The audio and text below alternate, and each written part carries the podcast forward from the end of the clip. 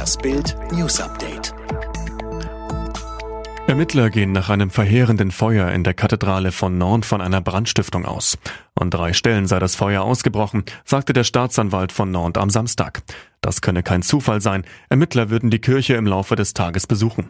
Ein Brandherd sei bei der großen Orgel und zwei weitere im Kirchenschiff festgestellt worden, erklärte der Staatsanwalt. Auch ein Experte aus Paris werde kommen. Der Brand war laut Feuerwehrangaben am Samstagnachmittag unter Kontrolle, aber noch nicht vollständig gelöscht. In der Nacht auf Samstag haben bislang Unbekannte 56 Gräber in Krefeld in NRW geschändet und andere Gegenstände beschädigt. Besucher verständigten am Morgen die Polizei. Den Beamten bot sich ein Bild der Verwüstung. Grableuchten und Blumenschalen wurden entwendet und teilweise ausgegraben, Bepflanzungen herausgerissen.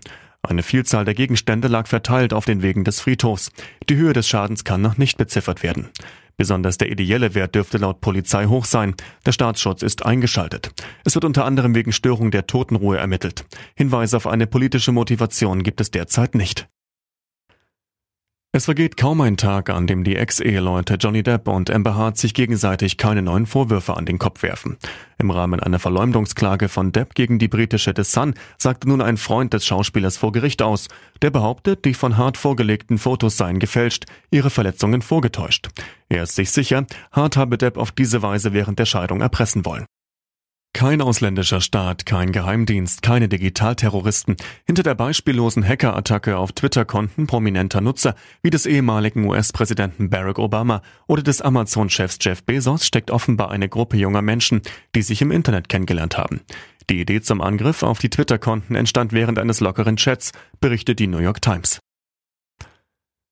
Mit der erneuten Pole Position auf dem Hungaroring hat Lewis Hamilton schon wieder einen Rekord von Michael Schumacher eingestellt und gleich auch noch Kurs auf den nächsten genommen. Der sechsmalige Formel-1-Weltmeister sicherte sich am Samstag in der Qualifikation wie einst Schumacher auf dem Hungaroring zum siebten Mal den besten Startplatz. Zweiter wurde sein finnischer Mercedes-Teamkollege Valtteri Bottas in den einsamen Kampf der überlegenen Silberpfeile um die erste Startreihe und Hamiltons bereits 90. Karrierepol konnte Sebastian Vettel im Ferrari nicht mal im Ansatz eingreifen. Er wurde Fünfter.